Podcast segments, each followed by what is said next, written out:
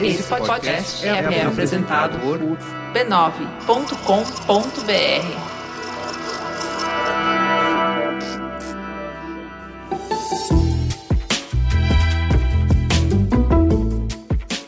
Mamileiros e mamiletes, bem-vindos ao nosso exercício semanal de respeito e empatia. Eu sou a Juva Lauer. E eu sou a Cris Bartes. E esse é o Mamilos, o podcast que faz jornalismo de peito aberto. A conversa delicinha que você vai ouvir é um oferecimento Seresto, a coleira antipulgas que vai proteger o seu cãozinho durante oito meses. São oito meses de bagunça no parque, oito meses da recepção mais gostosa do mundo quando você chega em casa, oito meses dele dando a barriga para pedir carinho. É mais tempo gostoso para criar mais histórias como as contadas no programa de hoje. Para saber mais sobre a campanha, acesse o Facebook da Bayer ou o Instagram no arroba BayerPet. Bora ouvir esse episódio junto com seu animal preferido?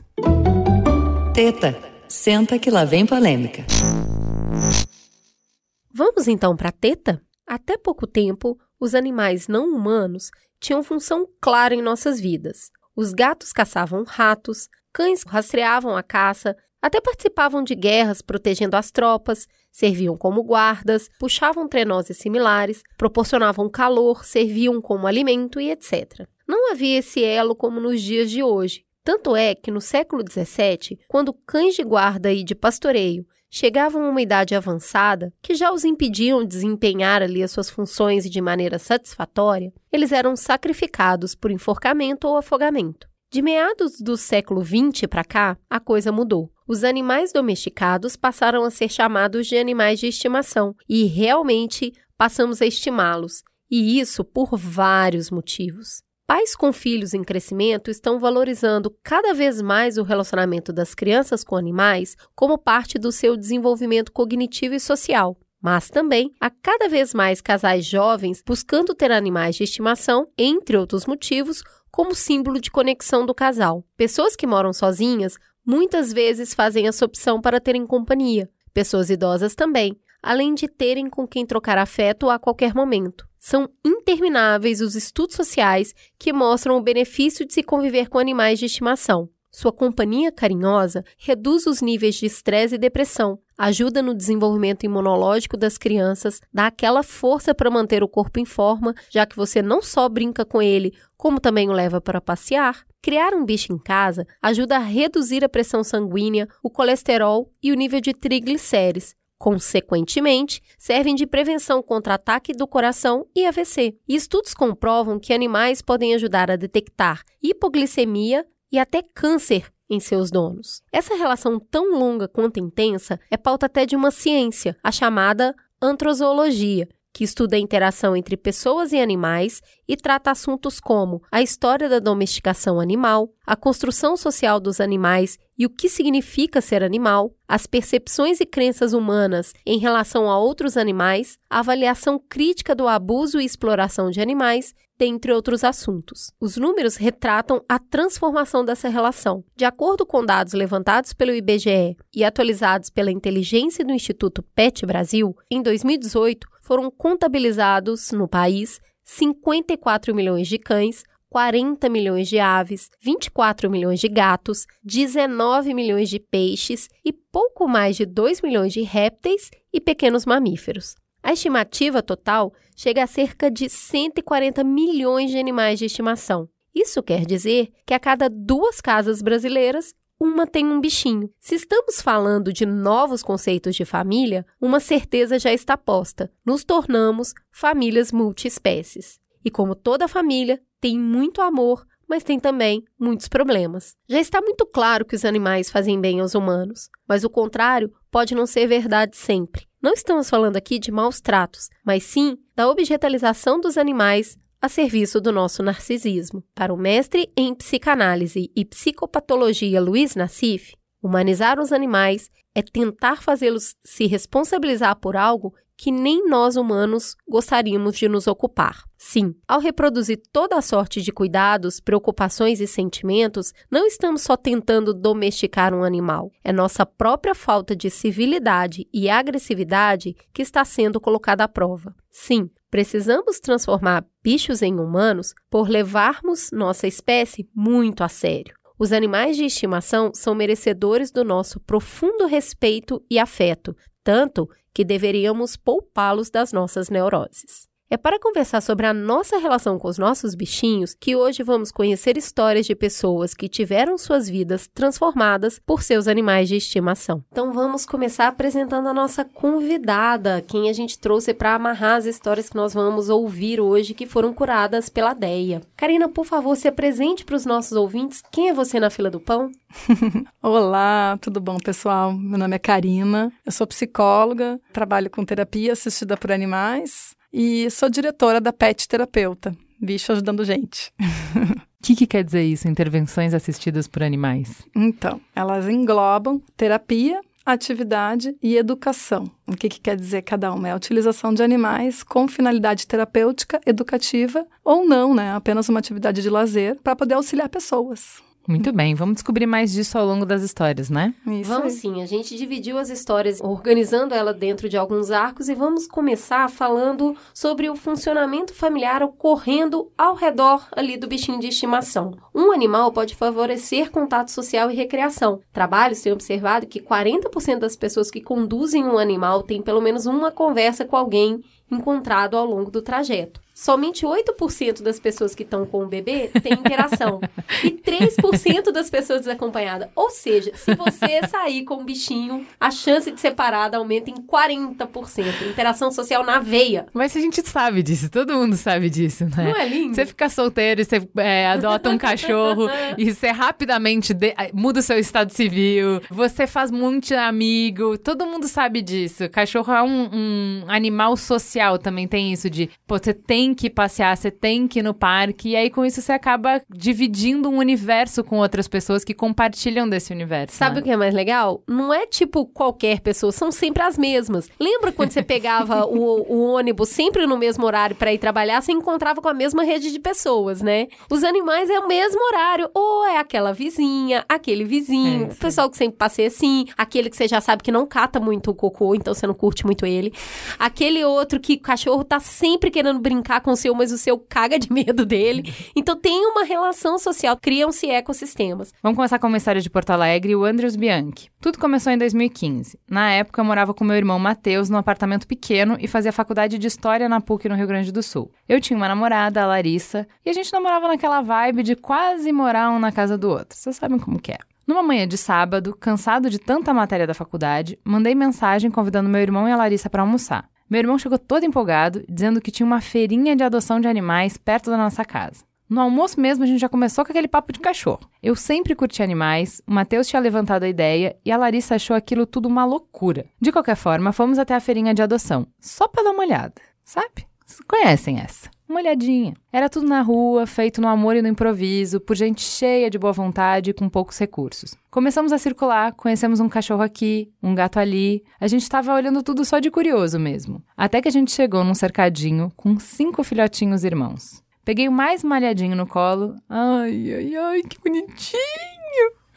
Fiz bastante carinho nele, botei o filhote de volta no cercado e ele tentou escalar a grade para voltar para os meus braços. Esperto Aí, esse gente. cachorrito.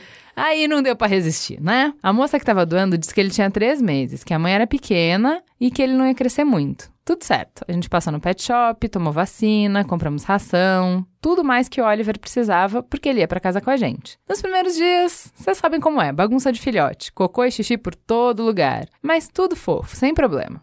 Primeiro dia sozinho foi uma amostra do que seriam os próximos tempos. Eu morava no décimo andar e conseguia ouvir o Oliver latindo desesperado. Meu irmão estudava e dividia a semana entre estudos pela manhã ou à tarde. Eu estudava de manhã e trabalhava à tarde e à noite. Ou seja, ficar sozinho era uma coisa que o Oliver ia ter que aprender. Na nossa ausência, ele começou a fazer bagunça com um saco de lixo, morder mais do que os brinquedos dele.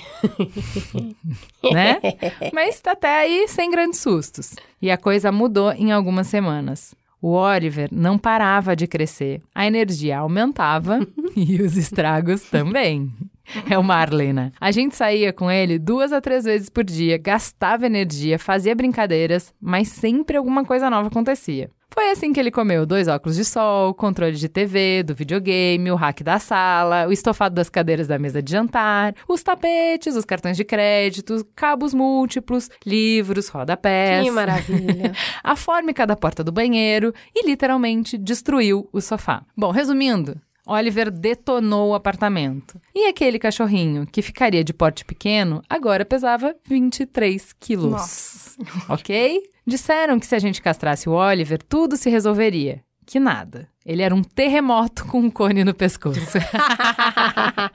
Como eu sempre chegava tarde, cabia ao meu irmão, a Larissa, resolver os estragos e limpar a sujeira do Oliver. Tudo isso começou a ficar traumático e a nossa família começou a pressionar pra gente devolver o Oliver. Depois de muita resistência, eu decidi que ele precisava de mais espaço e de um lugar com companhia constante. Combinamos que ele não podia voltar pro abrigo de jeito nenhum, eu nunca faria isso. O jeito era procurar alguém para adotar o Oliver. Enquanto isso, ele ficaria conosco. Aqui em Porto Alegre, regularmente acontecem feiras de adoção no Parque da Redenção. E conversando com uma protetora, ela orientou que fôssemos na feira e ficássemos com ele, por lá que logo alguém se interessaria. E lá fomos nós para a feira de adoção. Eu, Larissa e Oliver. Como é normal na feira, eles colocaram uma plaquinha de Adote-me no Oliver. Ah, gente, difícil, né? A gente tinha vontade de chorar de ver a plaquinha. Cada um que parava, passava a mão nele, perguntava uma coisa, e como ele era grandão, falavam que ele ia ser um bom cão de guarda. Não, gente, como assim cão de guarda? o Oliver tem medo da própria sombra, ele não vai guardar nada.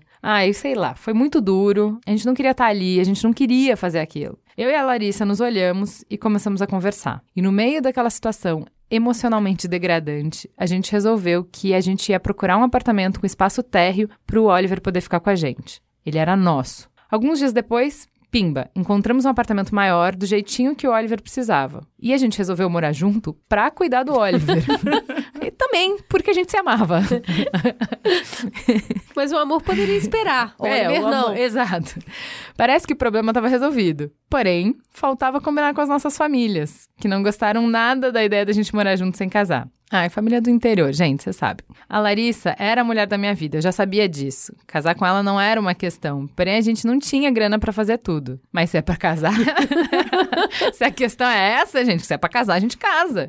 Em uma semana comprei as alianças e, organi- e organizei a surpresa com alguns amigos. Quem tem amigo tem tudo. Levei a Larissa até o lugar onde nos conhecemos, depois de uma mentira bem bolada pra ela não desconfiar, ela achando que era tudo uma brincadeira, ajoelhei e mostrei o anel. Os amigos saíram dos esconderijos e brindamos a noite todos juntos. E ela disse sim, ainda bem.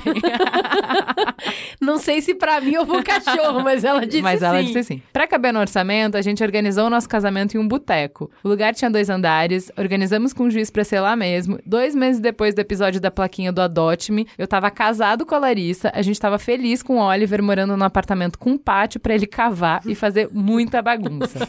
Eu que sempre sonhei em casar com uma mulher que eu amasse e admirasse, eu que sempre pensei em ter minha casa, jamais imaginei que tudo isso aconteceria porque um cachorro entrou na minha vida. E foi assim que um cão, o Oliver, mudou meu mundo.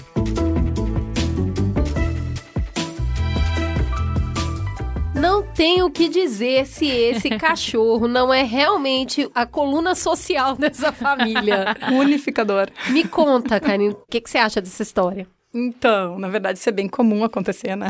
A gente vê, assim, quem convive muito com a relação homem-animal. Eu digo, nem na minha casa isso acontece. Inclusive, eu tenho oito cães, né? Nossa. E uma das que entrou, 22 quilos, apareceu machucada na frente de casa. E a gente colocou ela pra dentro pra poder tratar. Na verdade, pra dentro não, na frente. E ficamos tratando na frente. Você não vai entrar, tá? Eu tô te tratando aqui durante um tempo, depois você vai embora. Aham, É uma relação profissional É, é. apenas. Conheço mais essa mais ou menos isso, porque eu já tinha sete, né? Mais uma, não. Então, não, não, né? E aí o que aconteceu? A gente colocou a guria ali na frente de casa, botamos uma casinha na frente de casa no condomínio, todo mundo concordou, os vizinhos, porque ela tava com a pata toda machucada. Só que ela começou a atacar, né? Os lixeiros, o carteiro, o pessoal domingo passeando, ela ia morder os pés das pessoas com criança. Aí meu marido falou: amor, coloca pra dentro porque a gente vai se incomodar. Eu, sim, mas eu vou botar pra dentro pra tirar quando? E era uma cachorra adulta de 22 quilos, ninguém queria, né? Aí começou a cavar buraco na frente de casa, ela começou a brigar com os outros cachorros, ela provocava todo mundo, se sentia dona do campinho.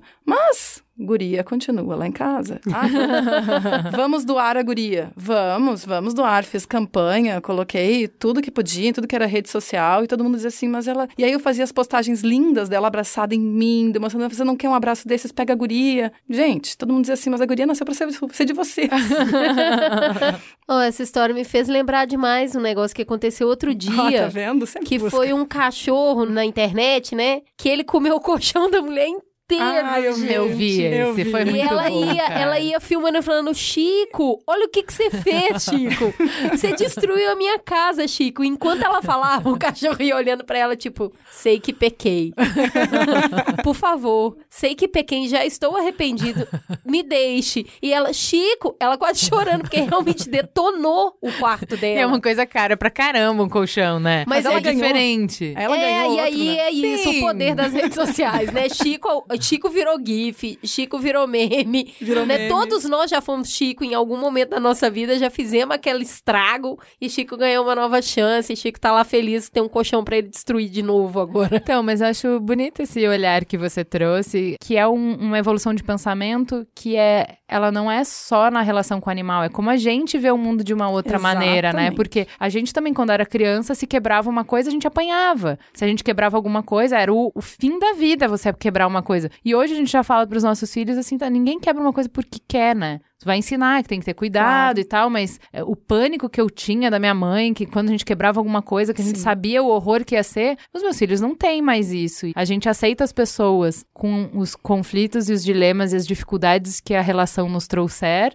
e isso transborda pros animais. Mas isso é uma coisa que, se tu parar pra pensar, antigamente não tinha Ibama, por exemplo. No meu trabalho da intervenção com animais, eu trabalho com aves, com coelho e com cachorro. E, no caso, assim, as aves. Quando eu trabalho com idosos, as aves são muito mais próximas do que o cachorro. Aí eu fazendo a leitura, por que, que todo mundo pensa assim, ai, mas ah, quando eu ligo para o residencial, o residencial contrata o serviço, quer fazer a intervenção com animais dentro, a atividade, eles perguntam assim, tu vai trazer cachorro? Deu assim, eu gostaria de começar com a ave. Aí todo mundo assim, mas por quê? Deu assim, porque o idoso é mais próximo da ave. Ah, mas como assim? Tipo, fale mais sobre isso, sabe? Aham. É, por quê? Porque antigamente não tinha Ibama. Então, todos os idosos, naquela época, quando eles eram jovens, eles tinham um cardealzinho, um papagaiozinho, Verdade. uma caturritinha, que eles tinham o contato. E qual era o papel do cão? Era na rua comendo o resto de comida e cuidando do pátio. Cachorro dentro de casa era muito mais raro do que hoje em dia. Hoje que o pet passou a ser membro da família, né? Hoje que tu vai ter aquele cachorro dormindo na cama contigo. Antigamente não era tanto assim. Então a gente percebe assim essa relação cada vez mais próxima e a preocupação com o bem-estar e com a saúde desses animais. E é um novo nicho que se cria, né? Então vamos ouvir a história do Ricardo de Castro de São Paulo. Em 2012, após o campeonato corintiano invicto da Libertadores, convenci minha esposa Adriana a ter um cachorro. Eu gostei da ligação. Não, é ótimo, porque o Grêmio perdeu de 6 a 0 do Flamengo, então ele precisava realmente fazer uma referência de futebol pra contar a história. Ele não conseguiria sem essa.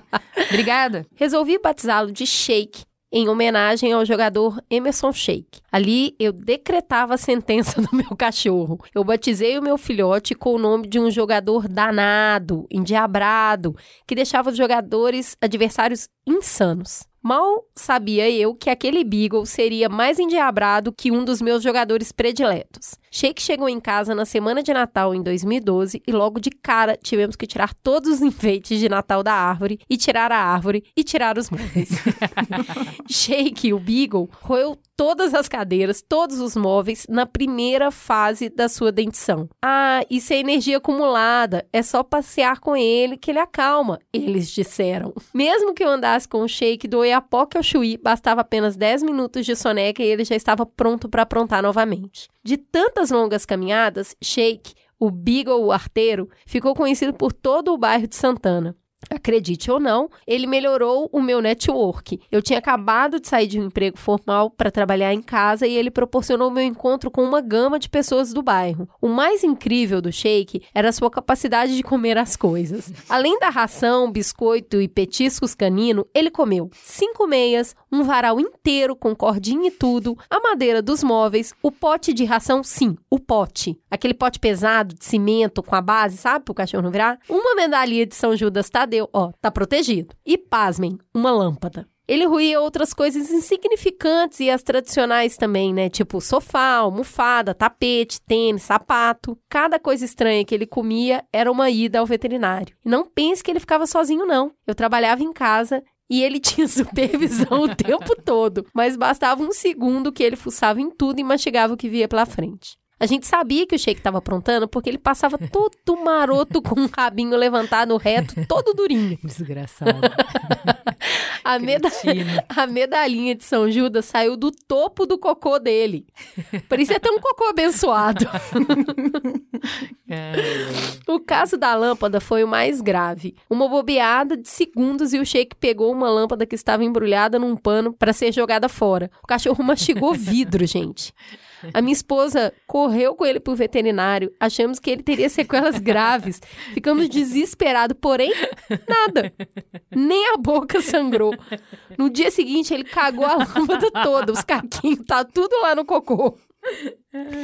Segundo o veterinário, como o Sheik tinha comido a sua ração antes de mastigar a lâmpada, os cacos de vidros mastigados se misturaram com a ração e desceram no meio do bolo fecal. Olha a sorte desse cachorro. Eu sempre temi que um dia o Sheik morresse de tanto comer ou se metesse em alguma coisa que não devia, e todas as vezes que o levei ao veterinário por ter comido algo estranho, achava que aquela vez seria a última. Mas um dia em 2017, com apenas 5 anos de idade, o Sheik parecia quieto demais. Não queria comer. Achamos estranho. Fomos ao veterinário e, após um ultrassom, descobrimos que ele tinha um tumor no fígado. Um tumor grande, ocupando mais de 80% do fígado. Um diagnóstico que nada tinha a ver com as travessuras dele. Foi um baque. Não havia mais o que fazer. Mesmo assim, tentamos todos os métodos paliativos, remédios diversos, mas em duas semanas o cachorro mais espoleta e amado que conheci nos deixou. A trajetória do Sheik foi curta, mas foi muito intensa. Esse cachorro danado mudou a nossa vida e deixou um legado. Hoje temos um vira-lata pretinho chamado Pingo,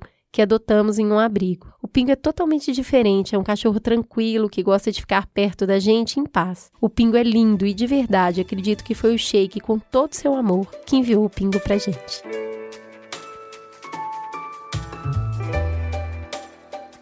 Ai, que, que fofo.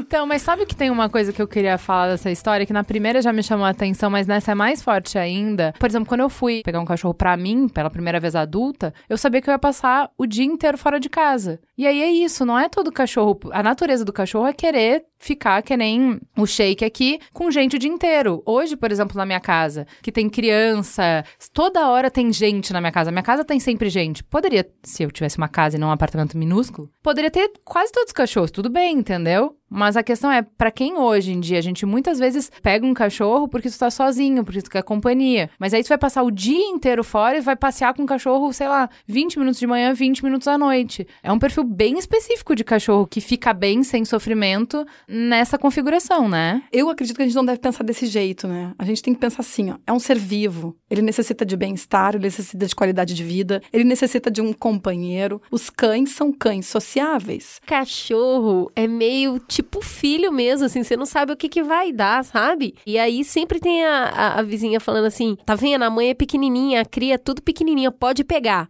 20 quilos o cachorro. É toy, Toy Story. Porque o cachorro cresce e vira outra coisa. E aí a sua mãe tá sempre olhando o olhar jogador da mãe, né? Não era pequeno esse cachorro? Então, assim, o meu shake chamava Luna, que era um cachorro, uma mistura de qualquer coisa com tudo a ver, que era um cachorro, assim, não, não dava nem pra você chutar o que, que era a mistura daquele cachorro e ele também comia tudo. E ele fazia uma bagunça danada e ele também morreu de um dia pro outro. Numa época que, sei lá, o meu cachorro comia angu, né? É, o meu cachorro comida, comia com comida de cachorro. Tinha arroz de cachorro, que era um arroz especial, e miúdos, fazendo um É, panelão sim, gigante, assim, sim. gigante o E panelão. durava a semana inteira e tu ia tirando da Ia geladeira, tirando da dando geladeira. gelado mesmo pro cachorro, É, coitado. né? Muitas vezes gelado mesmo. pro E às vezes cachorro. dava uma vez por dia só a comida. Exatamente. E o cachorro tinha que lidar com aquilo ali. Então era bem isso aí na minha casa mesmo. Quando eu ouço essas histórias, quando eu, eu percebo a diferença que a gente tem hoje, né? A gente tem um, um toy em casa de verdade. A gente ganhou um micro maltês quando ele era do tamanho da minha mão. E aí a gente levou ele para casa e ele não é muito diferente assim do shake não, sabe? Tá lá, ele ele come as coisas mesmo e se não fizer o que ele quer, ele faz cocô na sala. Eu percebo muita dinâmica social do cachorro assim, tipo, dele não se reconhecer como cachorro e se reconhecer como parte da família, sabe? Eu acho que ele não sabe que ele é um cachorro. Ele acha que ele é uma pessoa, eu acho. Uhum. Ele convive pouco com outros cachorros. Eu acho que daí a decepção dele quando nasceu o neném. Que foi tipo, peraí, outro cachorro? Eu não sou mais o neném da família? Então eu, eu vejo essa dinâmica familiar da bagunça, do cachorro Uhum. que você não tem controle, como o espírito livre de qualquer membro da família. Uhum. Mas vamos falar um pouquinho do animal enquanto um facilitador do equilíbrio da família? Uhum. né, esse mecanismo de equilíbrio físico-químico que quando um animal chega na família ele tem. Vamos contar a história da Atena Faria aqui de São Paulo. Em 2013, tudo estava lindo. Mudei de cidade e emprego para morar com meu namorado. A gente estava começando a construir uma vida juntos, super apaixonados. Era meu aniversário e a gente resolveu fazer uma viagem para comemorar. A gente estava super feliz. Eu tinha largado tudo para ficar com meu amor. Nessa viagem de ônibus, comemorando meu aniversário, tudo mudou. Numa tentativa de assalto, o meu namorado foi baleado e morreu no meu colo. Fazia só 20 dias que a gente estava morando junto. Tudo que conquistamos, toda a vida que planejamos a dois, tudo acabou em um segundo. O homem que escolhi para dividir a vida comigo se foi. E o meu mundo desabou. Eu não sabia o que fazer e eu decidi reestruturar minha vida naquela cidade desconhecida, permanecer naquele emprego novo, ficar no lugar que eu tinha escolhido viver com ele. Não me pergunte por que, que eu resolvi ficar lá, onde tudo me lembrava dele. Parece inacreditável, mas fazia sentido para mim. Como recomeçar? Desenvolvi um medo imenso de andar de ônibus. Eu tinha pesadelo à noite, ataque de pânico. Tudo isso mergulhado numa apatia, num torpor sem fim. Eu não sentia mais nada. Minto. Eu só sentia dor. Precisei tomar remédios e fazer acompanhamento médico. Fui diagnosticada com estresse pós-traumático. Então, um dia, não me lembro ao certo de quem foi a ideia, vários momentos daquele período fugiram da minha memória. Minha tia resolveu me dar um cachorro. Um cachorro. Consigo lembrar da sensação que tive ao ver aquela bolinha de pelo. E pela primeira vez, depois que tudo aconteceu, eu senti alguma coisa que não era dor. Minha tia me deu uma cachorrinha, Lila. Tenho a lembrança de preparar a casa para recebê-la. Lembro de sair daquela sensação de anestesia que eu tava para buscar Lila. Aos poucos, o meu coração, que estava machucado e entorpecido, foi se abrindo para aquele serzinho que me acordava com lambidas e me recebia felizinha todos os dias na minha volta do trabalho. Essa cachorrinha me ajudou a perceber que existiam outras coisas no mundo além de tristeza e crueldade. A Lila me dava motivo para ir ao parque nos finais de semana, ela era o meu ânimo para levantar da cama, para arrumar a casa, para cuidar das coisas dela. A Lila me mostrou como voltar a me importar com outras dores que não fossem as minhas. Hoje a Lila tem seis anos e é minha companheira inseparável. Nos mudamos para os Estados Unidos, só eu e ela, quando fui transferida pela empresa, e depois voltamos juntas a morar no Brasil. Agora, a Lila vivencia comigo uma nova fase. Depois de um certo tempo, me apaixonei novamente e hoje estou noiva. Minha peludinha aceitou e aprendeu a amar o meu noivo. Ano que vem eu me caso e é a Lila que vai estar ao meu lado carregando as nossas alianças. A Lila me salvou.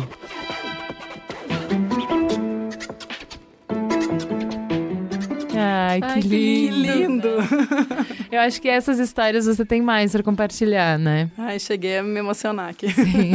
Muito linda mesmo. É, a gente percebe assim o quanto o animal tá próximo do ser humano nesse sentido, né? Porque ele, ela, o que, que, que que essa Lila fez, né? Eu costumo dizer assim que ela, a forma que a Lila agiu, muito ser humano. Eu vou te dizer que eu te coloco assim até numa escala de zero ser humanos conseguem fazer. Ela não julgou. A Lila simplesmente foi ali, se entregou e entregou o amor dela, independente se ela ia ter de volta outro amor, se ela ia receber carinho ou não, se ela ia receber comida ou não. Ela simplesmente se entregou. E o ser humano não faz isso. A gente olha, a gente tem, ai, coitada. Eu acabei de dizer que eu me emocionei, ou seja, eu julguei, eu fiquei emocionada. O animal, ele não é assim. O animal, ele simplesmente se entrega, ele simplesmente se doa por completo e tem uma confiança total e ele só precisa que tu dê carinho para ele, ou que tu dê um retorno para ele. Ou às vezes nem isso. E é isso que eu acho que a gente tem que começar a se dar conta quanto a gente ainda tem para aprender com ele, sabe? É, eu acho que eu conheço outras famílias que já o animal de estimação entrou num momento de profunda dor e é incrível como a alegria é contagiante, né? É. Se você coloca um elemento alegre num lugar muito triste, não é o elemento que fica triste, é o ambiente que fica alegre. Uhum. Então, eu tenho um amigo muito querido que perdeu um filho e o cachorro entrou nesse mesmo lugar do tipo, se mova.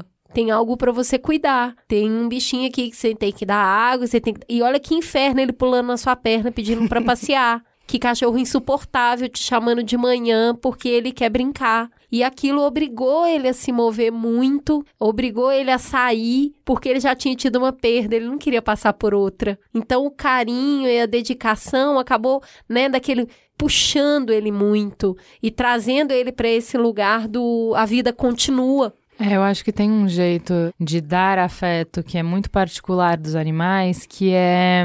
A minha terapeuta fala que eu não sei ser, eu só sei fazer. E isso é uma coisa que a gente, ser humano, compartilha, né? Essa coisa de que a gente. A Cris fala, ah, eu demonstro afeto através de fazer uma comida, eu demonstro. A gente faz coisas, né? E essa coisa do só estar. Do estar junto, entendeu? Como então, é assim, difícil, né? é muito difícil pra gente. É um- uma barreira. E eu a acho gente que. é espera alguma coisa em troca. Não é mínima que independente de. A gente acha assim, por exemplo, se você tá muito triste, eu tenho que fazer alguma coisa, entende? Se você tá com dor, eu tenho que fazer alguma coisa. A gente opera nesse lugar de resolver, de, Ou de não. fazer. seja. Ou não. E aí, o que que eu acho que o, o que o animal consegue trazer? Então, por exemplo, eu lembro de adolescente, né? Eu tinha cão de guarda mesmo. Casa grande, assim, pátio na frente. Então, muito espaço. Ele corria ao redor de toda a casa pra proteger a casa. Mas era um pastor alemão. Que é um cachorro super dócil, também super obediente e tal. Quando eu ia pro quintal chorar, o meu cachorro só botava a cabeça na minha perna e ficava lá. Que isso é uma coisa que todo mundo fala de cachorro. Desse lugar de compreensão que cachorro consegue ter, que ninguém, um ser humano não substitui, que é, ele consegue ser. Ele vai simplesmente fisicamente te abraçar e só, é só isso que ele vai fazer. Ele não vai tentar explicar, ele não vai tentar resolver o seu problema, ele não vai te perguntar por que, que você se colocou nessa situação. Não, ele vai estar ali. E a gente tem uma dificuldade muito grande de estar. Só estar, entendeu? De distribuir afeto pela presença.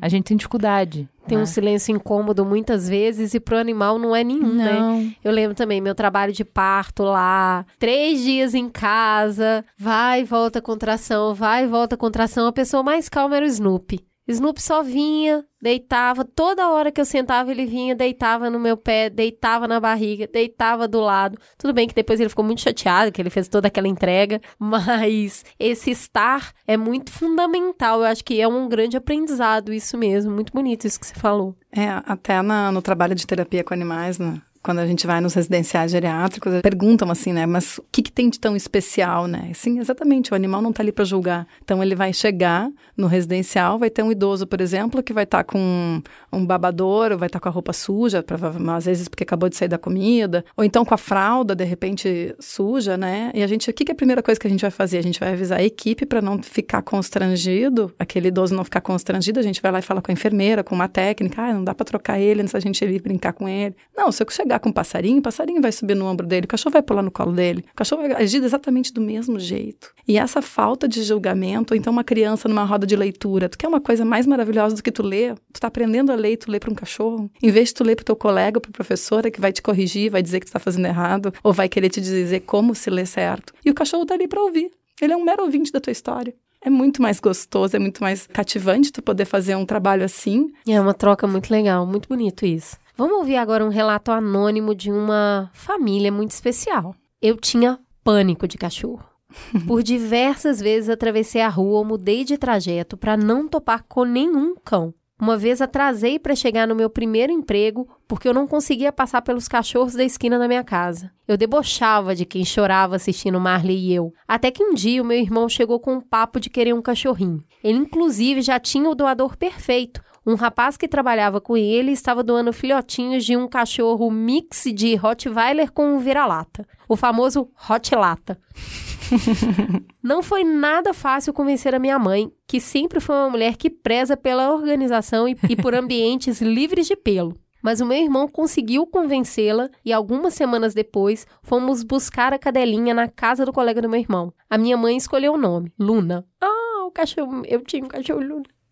A primeira noite da Luna em nossa casa foi difícil. Ela estava com diarreia e, para piorar tudo, dormiu na sala de estar, o que deixou a casa suja e com cheiro de cocô. Minha mãe chorou ao perceber no que tinha se metido. Ainda na primeira semana, a Luna piorou da diarreia. A levamos ao veterinário e ela acabou ficando internada para tomar soro. O momento da volta da aluna da internação foi um marco da entrada dela na nossa família. Quando ela chegou em casa, ela se transformou. Antes apática, agora estava animada e corria de um lado para o outro, vestida com uma fraldinha de bebê. Mesmo com poucos dias de convivência, a Luna ficou radiante em nos ver e aí a família toda se derreteu por ela. Ela foi crescendo e aprontando várias, mas sempre muito amada por nós. Numa dessas peraltices, ela rasgou uma almofada, comeu a espuma e se engasgou. A minha mãe estava chegando no trabalho e quando viu a aluna desacordada e com espasmo, ela gritou muito. O meu pai veio correndo e percebeu que ela estava se asfixiando com um pedaço de espuma e conseguiu fazer a aluna vomitar e ela voltou ao normal. Quando cheguei da faculdade, a minha mãe me abraçou e disse, ainda tremendo: Filha, a aluna quase morreu hoje. Esse episódio marcou todos nós.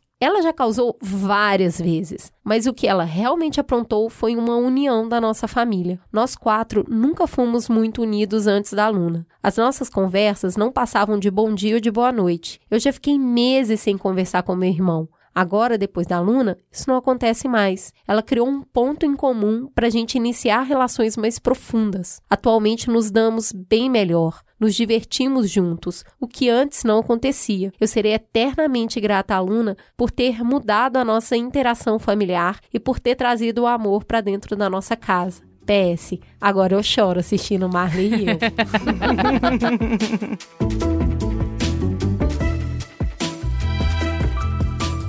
Essa história que fala mais ainda daquela introdução que a gente fez sobre é. como o cachorro é uma conexão com o outro, né? Porque na história anterior a gente estava falando como é que ele atua pra gente, como é que ele é um ponto para nos fortalecer. Mas essa história fala mais dessa conexão com o outro, porque é um, exatamente igual à história do casamento, é para cuidar daquela cachorra se cria uma comunidade, né? É muito engraçado isso. O que eu mais gosto é que quando a gente olha para a homeostase, que esse processo de equilíbrio físico-químico, o animal de estimação pode ser um atuante direto desse processo de equilíbrio. O que a gente via aqui era um núcleo muito afastado, né? E de repente entra o ponto que une o núcleo. Então, o animal como um processo físico-químico de equilíbrio do ecossistema que ele entrou. Eu nunca tinha olhado para isso com esse olhar, né? Das pessoas que não estão dentro de casa convivendo e agora elas vão precisar conviver por causa do animal. Mas é exatamente assim que a gente faz na terapia dentro do consultório para trabalhar com pessoas. O animal, ele é a ponte, ele é um elo que liga o terapeuta ao paciente. Mas o animal, para mim, ele é um coterapeuta, que Boris Levinson e Nis da Silveira falavam. Sim. Eles foram os primeiros a usar esse termo, né, como coterapeuta. E a gente utiliza muito isso, porque o animal, ele facilita esse acesso. Às vezes a gente está trabalhando com uma criança autista, por exemplo, que ela não tem muito contato no olho, ela não consegue se comunicar, não consegue estabelecer relação, né? E treinos de habilidades sociais, que é fazer caminhar na rua, sem correr, aquelas coisas a gente conseguir fazer atividades da vida diária, né? Né? E com o animal dando o exemplo e o animal trazendo aquela calma, que às vezes a gente, por saber da situação e do contexto, a gente pode se incomodar, o animal não passa esse nervosismo. Então, o que, que acontece? Se estabelece um vínculo, se estabelece um contato, se estabelece uma proximidade. E através dessa proximidade, a gente vai utilizar o animal para poder tocar naquela criança entendeu? Isso se estabelece dentro de casa? Sim, a gente dentro de casa a gente consegue fazer esses links, esses elos também. O animal ele está sempre próximo do ser humano de uma forma que tá para unir né? E ainda assim tem pessoas que não enxergam isso, né? Tudo bem, muito se falou de cachorro, cachorro, cachorro, mas quero saber. E gato, hein? Porque tem muita gente que fala isso, ai, mas cachorro é companheiro, cachorro é carinhoso, cachorro. E o gato? Tem história de gato, Cris? Pera que tem. Vamos ouvir a história da Juliana Pacífico de Laguna, Santa Catarina? Todo mundo já ouviu alguém dizendo, af, não gosto de gato. Essa é uma frase bem clichê. Pois é, essa era eu. Eu não gostava de gato de jeito nenhum. Até que um dia, uma gata muito magra, maltratada, apareceu na, na, porta da minha casa. E aí eu pensei: ah, não, bem na porta da minha casa? Fiquei contrariada, mas coloquei para ela um pote de água fresca e um resto de almoço do dia, porque obviamente eu não tinha ração. A gata estava com tanta fome que nem cheirou, comeu a comida toda desesperadamente. Bom, eu fiz a minha parte, né? Eu já ia voltar para dentro de casa quando a gata terminou de comer e veio se esfregar nas minhas pernas em forma de agradecimento. Era a primeira vez que eu presenciava um agradecimento de um gato. Por três dias a cena se repetiu. A gata voltava para minha porta para pedir comida. No quarto dia, eu já estava rendida e esperando a gata mais preparada. Já tinha uma raçãozinha, um sachê, uns outros mimos. Mas aí ela não apareceu. Ela sumiu e eu fiquei pensando nela. É muito caso de amor, né? uns dias depois, ouvi uns miados desesperados no meu quintal. Eu comecei a procurar de onde vinha aquele som e acabei encontrando três filhotinhos de gato dentro da minha churrasqueira. Deduzi que aquela mamãe gata veio para minha casa buscar um refúgio para os seus filhotes. Minha primeira reação: nossa, eu vou doar esses gatos urgente. Só que não é fácil doar gatos pretos, ainda por cima vira-latas. Todo mundo quer gatinho branquinho de olho azul. Aprendi que o preconceito de cor e raça se perpetua para tudo e para todos, até para os animais.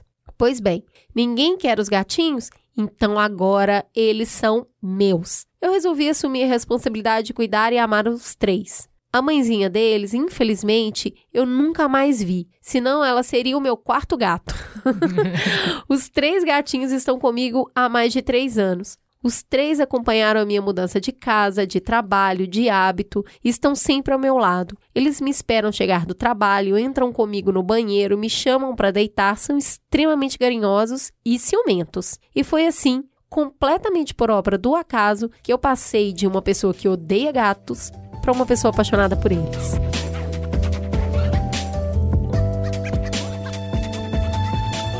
Então, tem muito preconceito com gato. Essa coisa é muito idiota, né? Eu sempre fui essa, ah, eu sou uma dog person, eu sou uma pessoa de cachorro. Porque eu sempre, desde pequena, sempre tive cachorro. E aí tem essas coisas, essas, ah, porque o cachorro é fiel e o gato não. Eu lembro, da, tem uma piada que eu acho ótima. Você dá casa e comida e cuidado para um cachorro, ele pensa, nossa, ele é Deus, porque ele provê tudo que eu preciso, ele faz as coisas aparecerem, ele cria do nada, ele é todo poderoso. Você faz a mesma coisa para um gato, ele pensa: "Nossa, eu sou Deus".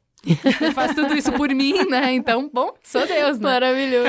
E aí, enfim, esse, isso tem um universo todo que alimenta essa coisa da diferença e como se, se as coisas diferentes tivessem que se opor, né? E não pudessem se complementar e não pudessem existir tipos diferentes de afeto e de ser no mundo e que sejam bons esses tipos diferentes, né? Eu, depois de adulta, justamente nessa compreensão de que eu passava muito tempo fora e tal, eu falei, ah, gato vive melhor, né? Consegue lidar melhor com esse tempo sem conviver o dia inteiro com gente, é mais independente, sim. E ser independente é outra forma de afeto, que é isso, você vai chamar um gatinho, não necessariamente não é a relação que você tem com o cachorro, que você chama o cachorro ele faz. Ele não vai ser obediente como um cachorro, é outra relação. E aí é incrível ver que, olha, existem outras formas de amor Sim. Existem outras formas de afeto, tá? outras formas de se relacionar, e eu acho incrível ter gato também. É, eu não posso falar nada. Eu tenho cachorro hoje, né? Mas tive cachorro, gato, peixe, pintinho, porco e tartaruga. Então, eu acho que animal é isso aí mesmo. Cada um traz uma coisa, cada um traz um tipo de afeto, mas todos trazem afeto, convivência, carinho, respeito. E se eu pudesse, tinha mais. Eu tinha uma amiga minha que viajava, ela morava hora no Rio, hora em Porto Alegre, hora no Rio, hora em Porto Alegre, trabalho. Então, ela tinha três gatos os três gatos dentro de casa. Quando ela ia para o Rio, ficava dois, três meses no Rio, os gatos ficavam dentro, dentro do apartamento dela. E ia uma pessoa que cuidava, três vezes por semana ela ia lá, trocava água, trocava areia. E os gatos ficavam lá numa boa. Quando ela voltava, os gatos ficavam ao redor dela. Daqui a pouco tava tudo numa boa, ficava dois meses. Daqui a pouco ela ia de novo pro Rio, os gatos ficavam lá. Eles se adaptaram naquela situação. Vai fazer isso com o cachorro. Primeiro que vão, o cachorro não vai parar de latir, vão ligar pro teu apartamento, vão tocar-lhe uma multa em ti. né? Então, assim, a pessoa tá, que mas é que entender gato, que isso também é amor, né? Porque claro. quem vê de fora fala assim, então tá vendo, ó, o gato não te ama, porque Lógico. tu pode morar fora, que ele, ele vai viver bem. Então, olha só bem, segura minha mão aqui, olha no meu olho. Dá pra ter amor e independência, é um, um conceito bem novo, tá? Mas dá, Bem revolucionário. Olha só, essa coisa de eu não vivo sem você, tá? Não, não é isso. Eu vivo super bem sem você, mas eu gostaria muito de viver com você. Exato. E quando você tá aqui, eu acho muito bom e eu durmo em cima de você e eu durmo na sua cara, inclusive. Existe muito amor nesta relação, mas eu vou viver bem sem você também, tá tudo bem. E eu acho que a gente aprende também bastante com a relação com o gato. E até respeitar temperamentos Exato. né? Como o gato é Diversidade. temperamental. Oi, Thaís. Eu não tô falando do Zé Gato, amiga. Fica Tá, tranquila. sim. Bom, as rações para adoção de animais também podem ser simbióticas e, indubitavelmente, aí falando de cachorro, essa é a simbiose mais antiga que a gente tem ao longo da nossa história. Com isso também se restabelece o laço com aquela ideia inconsciente de chamado para a natureza. O animal ele funciona como um instrumento de retorno para esse contato mais selvagem, mais ao céu aberto, que é da nossa natureza antiga, né? De estar mais em contato com a natureza. E a partir disso, essa simbiose permite uma conexão entre pessoas e bichos que podem se desenvolver em grandes laços de ajuda mútua. Vamos contar a história da Michele de Oliveira Mendonça, de Juiz de Fora, em Minas. Meu nome é Michele, sou tutora da Charlotte, uma dog alemã pretinha de 50 quilos. Pois é, pretinha. Quando ela falou pretinha, eu pensei, Dog alemã, né? Dog Aquele alemã cachorro pretinha. gigante. Busquei no Google, dog alemão. É um Me- cavalo disfarçado de É, cachorro. Ela mede 1,70 quando tá com as patas no meu ombro. É uma cachorra terapeuta de quase 6 anos de idade, conhecida pelo apelido de Gigante Gentil. Ai, Ah, por ser extremamente dócil e tranquila. Charlotte é minha companheira pra tudo. A gente inclusive corre juntas, faz exercícios, fazemos trilhas. Ela ama andar na natureza e tomar água de cachoeira. Além das nossas aventuras, o que a Charlotte mais gosta de fazer é atuar como cão terapeuta. Ela gosta de estar no meio das pessoas, ela gosta de ser abraçada, de receber beijocas e muito carinho. A minha gigante atende todos os requisitos para ser um cão de apoio. Ela é tranquila, educada, obediente e muito dócil. Ser cão terapeuta exige um temperamento calmo. Não é questão de porte, de raça, não é isso. Haja visto o Pincher, né? A Charlotte foi selecionada por uma educadora canina para participar de um projeto social em Juiz de Fora, atuando como cão terapeuta. Ela interage com crianças com deficiências no Instituto Aviva e também é terapeuta em asilos e eventos beneficentes. Por ela ser muito grande, praticamente do tamanho de um pônei, as pessoas assustam quando encontram com ela na rua. À primeira vista, assusta mesmo, ela é enorme. Para amenizar a impressão que ela passa quando a gente está em público, eu sempre coloco enfeitinhos, brilhinhos e até fantasia para ela sair na rua aparentando mais fofura. Geralmente funciona. Uma vez fantasiei a Charlotte de Mulher Maravilha e ela fez um sucesso tremendo. As pessoas ficavam admiradas de ver um animal tão grande usando uma roupinha de super-heroína. Um dog alemão de roupinha de estrelinhas. Minha bebê gigante não é dócil somente com pessoas, ela é dócil também com animais. A Charlotte ama cãezinhos pequenos e fica muito curiosa e querendo fazer amizade com gatos. Uma vez ela já até apanhou de um gato na rua.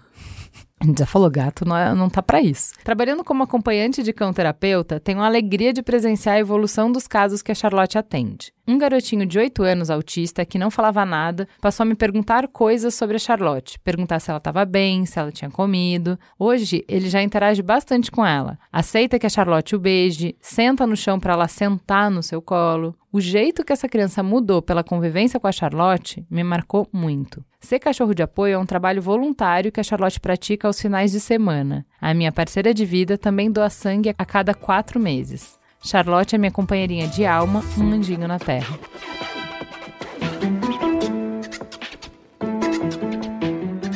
que bonitinha, né? né? Uma voluntária, uma cão voluntária. Voluntária. Eu queria que, que você falasse um pouquinho sobre quais tipos de dificuldades humanas, de doenças que um animal pode atuar. qualquer tipo de doença, qualquer tipo de dificuldade, a gente consegue trabalhar com um cão de terapia. O animal ele tem essa facilidade de acesso a qualquer tipo de relação, mas assim, o que, que mais é procurado? Autismo, transtorno de ansiedade, hiperatividade, trabalhar concentração. Então, para cada tipo de transtorno ou doença ou dificuldade, a gente tem um animal próprio para certo tipo de situação. Eu tenho uma cachorra minha que ela é coringa, porque ela dá tanto com criança com hiperatividade, autista, quanto com pessoas com depressão. É, por exemplo, a Faith, né, que é a minha cachorrinha que ela veio até semana passada aqui para São Paulo comigo fazer uma ação. Ela lidar com qualquer tipo de situação. Ela é uma cachorra calma e que ela consegue trabalhar tanto com pessoas com hiperatividade, que necessita de um animal mais calmo, quanto pessoas com depressão, porque ela tem uma iniciativa, ela toma atitude, ela vai, ela pede atenção, ela tem esses dois lados. Mas assim, eu tenho, por exemplo, o meu pastor branco também,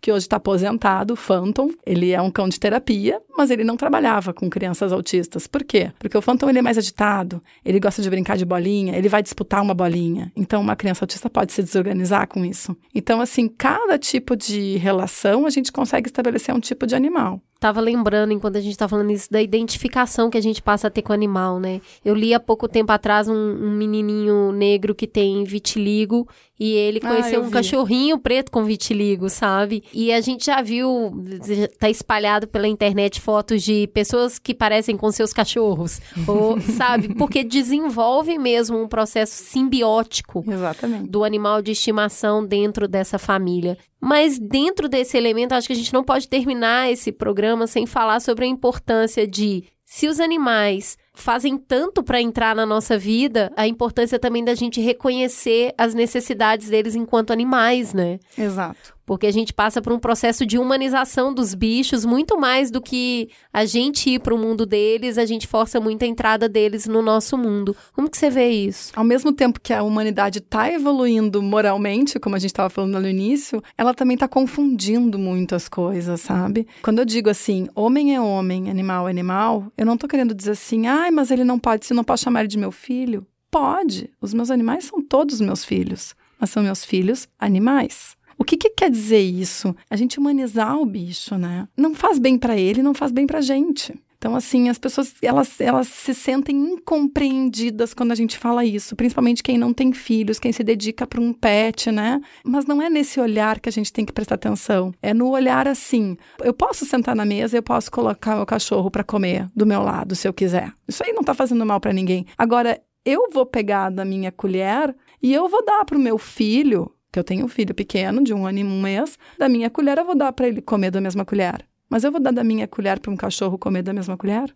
Não. E aí que tá ficando tênue a relação, entendeu? O ser humano já ele tá, ele tá invadindo muito o espaço, ele tá querendo considerar o animal como membro da família nesse sentido. É, tá misturando minha preocupação é realmente até que ponto isso faz bem pro Exato. animal, porque não tem um respeito. A minha preocupação é nosso apagamento das necessidades básicas de um animal. Exatamente. Que é se coçar, rolar na terra, correr, interagir com outros bichos. Tu quer colocar uma roupinha no cachorro? Tu pode colocar. Agora tu não coloca ele com frufrus de um jeito que o bicho não consegue caminhar, que ele vai ficar fazendo barulhinho. Ou então assim, ó, quer ver uma coisa horrível? É tu colocar, entupir teu bicho de perfume, gente. Perfume não faz bem para pet. O olfato do cachorro ele é extremamente mais aguçado que a gente. Então imagina uma e sala serve para mil coisas que não é apenas prazer Lógico. ou, né, tipo, não é, é gostoso ou não. O nariz. Não, Mas é assim, isso. pensa, lembra daquele perfume? Ele lê o mundo através do olfato, entendeu? Exato. Então, tu confundir o olfato quer dizer É confundir a noção difícil. de mundo dele, a percepção de mundo. Então, assim, é, é mais grave, triste, né? entendeu? Eu levo os meus pets para tomar banho e eu sempre peço sem perfume.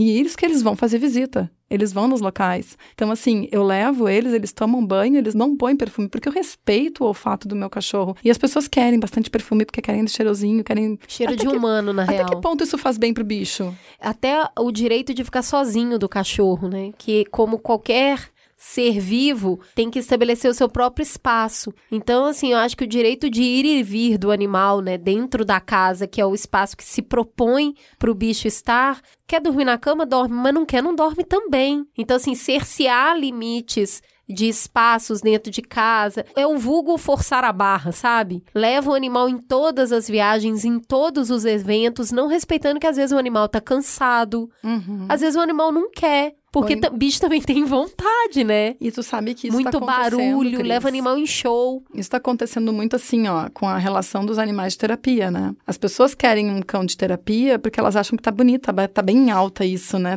Levar teu cachorro pra fazer um- uma ação legal. Então ela pega o cachorro que é mansinho, dá banho, tá com a vacina em dia, dá banho nele, pronto, põe antipulga, põe um vermífugo e manda ver. Não é assim. Quem é que diz que esse cachorro gosta de. Meu cachorro tá no colo de uma pessoa que ele nunca viu na vida, com um cheiro diferente. Esse cachorro tem que estar adaptado. E isso tá fazendo bem pra ela ou tá fazendo bem pro cachorro? O cachorro de terapia ele tem que se sentir feliz fazendo o que ele está fazendo. Senão, o que, que tu vai fazer? Tu vai produzir muito estresse no bicho, elevar o cortisol desse cachorro, e, tava, e foi até feita uma pesquisa que os cães de terapia estavam causando muito estresse e morrendo com câncer. Né? Por quê? Porque estava elevando cortisol e dando câncer e os animais estavam morrendo cedo eu tenho um bebê também de um ano e quatro meses e tenho um cachorro e eu vejo tanto de vontade que o meu filho expressa. Uhum. Eu acho que quando a gente está conectado com o bicho, a gente também vê as necessidades que ele expressa. Às vezes de ficar sozinho, às vezes de, né, porque ele se esconde debaixo de um lugar porque é tipo, mano, agora eu não quero, tá bom? Sim. Da comida, da bebida, do afeto. Então, assim, eu acho que a gente também precisa,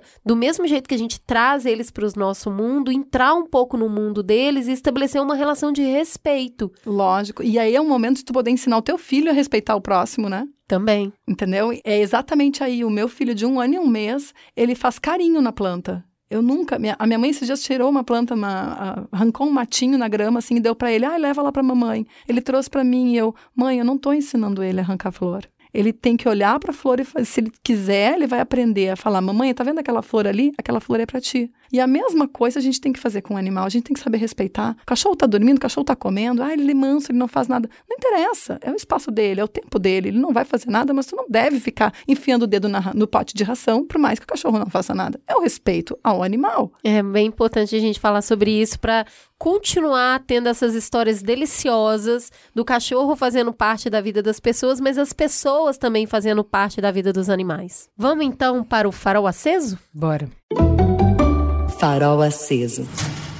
Eu quero indicar, eu tô com uma questão de saúde que eu vou precisar fazer uma alimentação mais restrita e isso quer dizer sem glúten. E aí fui procurar alguns livros, gente, eu achei um livro tão gostoso que eu quero demais a conta compartilhar com vocês. Ele chama Sem glúten contém afeto. É um livro vindo de uma experiência de uma associação chamada Casa de Brincar, onde diversos pais trocam experiências e afetos sobre os seus filhos com autismo. E uma das coisas que eles entenderam é que uma alimentação com restrição de glúten trazia benefícios ali para aquela comunidade. E aí, afeto gera afeto, né? Eles fizeram um livro a partir das receitas que eles fizeram para substituir o trigo em pães, em bolos e em biscoitos. E o resultado é esse livro lindo. Podia ser só mais um livro de receita, mas ele é um livro com uma história muito bonita e com receitas muito fáceis de fazer. Tudo põe no liquidificador, bate na mão mesmo, taca no forno e tá pronto. Eu fiz uma receita só até agora, mas ela deu super certo e eu volto aqui para compartilhar mais com vocês. Mas o nome do livro é Sem Glúten Contém Afeto. Ele tá em promoção, inclusive, tá? Corre lá, busca esse livro, vale muito a pena para ter uma alimentação mais variada na mesa, bem gostoso. E você, Karine, o que tem para indicar? Então, nas nossas conversas todas, né, eu me lembrei de três livros que falam muito da relação do homem com seus animais de estimação. São livros emocionantes, né? É Cães Sabem Quando Seus Donos Estão Chegando, é do Rupert Sheldrake. Agora a gente não falou disso, mas é sensacional como eles sabem é. na esquina, né? É impressionante. É incrível. Outra é Quando os Elefantes Choram. Ai, que linda. Ai, eu lindo, tenho esse livro, né? um ouvinte mandou pra gente, é eu li pra minha filha. Maravilhoso. É. E o outro é O Poder Curativo dos Bichos, que é do Marty Becker. São livros, assim, maravilhosos, que são emocionantes. A gente lê, a cada leitura a gente dá uma chorada, viu? Ai, que cada legal. capítulo dá uma chorada. E você, Ju? Vamos lá, gente, vem comigo. A gente já foi pra Coreia, agora a gente vai para onde? Pra Rússia! Lá vai ela. Tem uma série para indicar para vocês chamado O Caminho dos Tormentos. Hã? Tem cara de novelão russo? Juliana tem cara de, de novelão russo? Vem comigo, amigo! Tem cara e é. Tem, nossa, tem cara, tem cheiro, o jeito de andar é um novelão russo.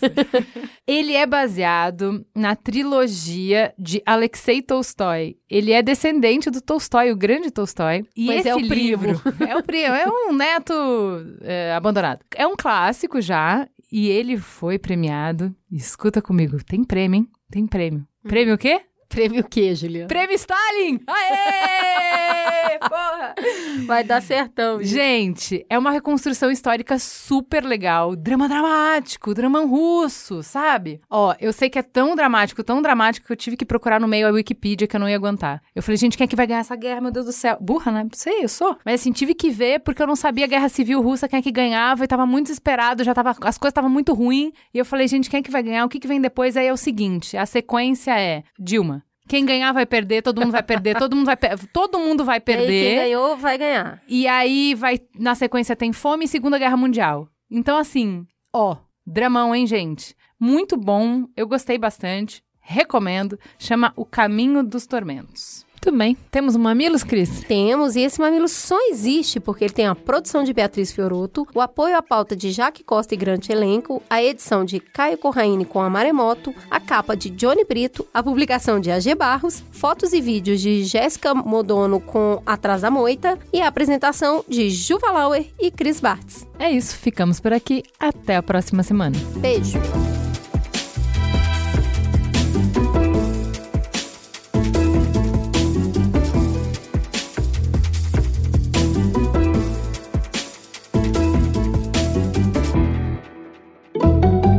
Mamilos. Jornalismo de peito aberto. Este podcast foi editado pela Maremoto.